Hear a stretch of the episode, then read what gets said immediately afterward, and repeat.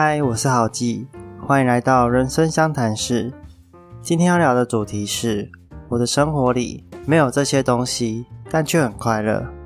在之前的影片里，我有提到，想要人生过得好，就需要断舍离三种类别，而其中一样就是物品断舍离。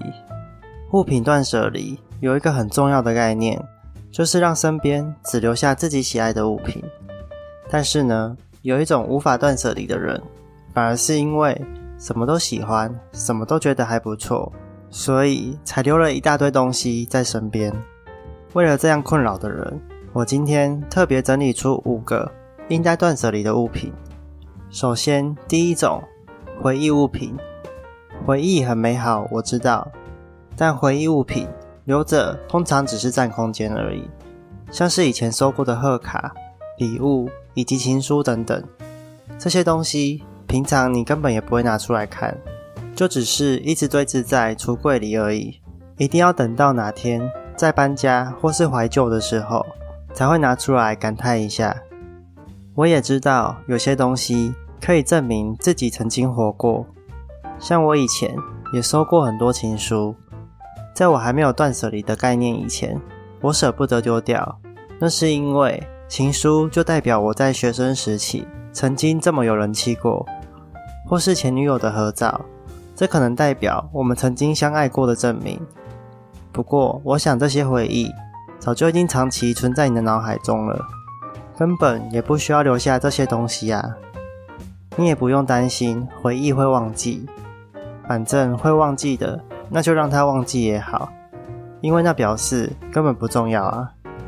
啊，不过你可别把现任伴侣的东西给丢了哦，那可是现在进行时啊，不是过去式。你要是丢了，到时要是被怎样，可别来找我哦。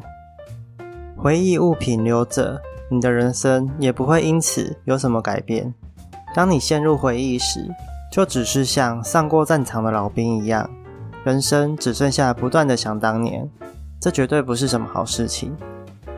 如果真的舍不得丢掉，那我教你一招，你可以先把那些内容拍照拍起来，再丢，把回忆存在硬碟里，至少不占空间，想看也随时都能看，不是吗？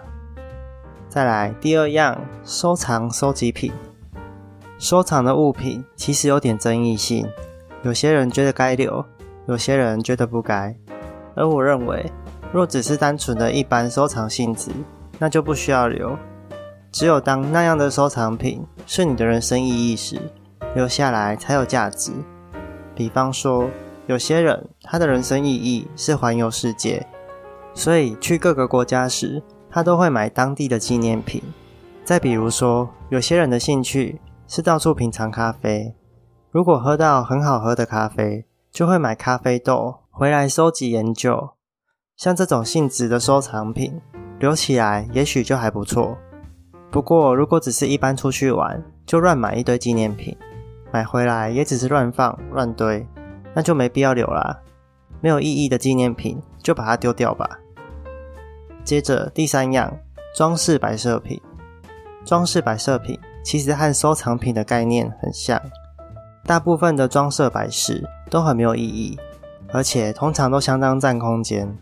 因此，这类型的物品只要留真正有必要的就好。比方说，为了营造居家氛围而摆设的植物，或是为了让客厅看起来更有质感的画作。而关于装饰品，让我想起了以前我曾经很喜欢收集公仔和扭蛋。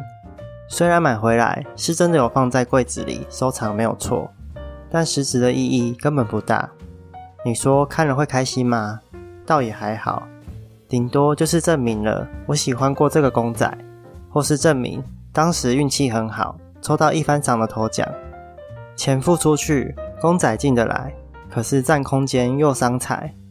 我现在已经把以前的那些公仔和扭蛋全部都清空了，卖得出去的就卖一卖，而卖不掉的也只好丢了。路上现在看到扭蛋，我也不会再被动摇了。那些钱可是足以让我拿去买很多饮料和甜点呢。再来第四样，高级奢侈品。其实，在断舍离的理念里，并没有提到不能买奢侈品，但很多人都会以为断舍离就是连奢侈品都不要买，这就有点误解了。奢侈品该不该买，主要还是看你个人的财务状况而定。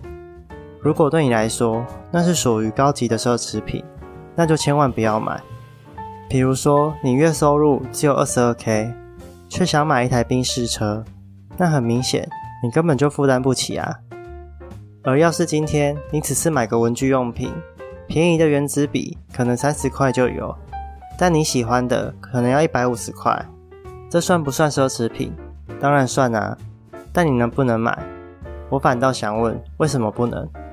因为是自己喜欢的、会珍惜的物品，你一定会好好使用它，你用起来也会觉得很开心，那就物超所值啦。所以我才会说。该断舍离的是高级的奢侈品，而不是一般的奢侈品，这点要特别注意。请断掉对高级奢侈品的欲望就好。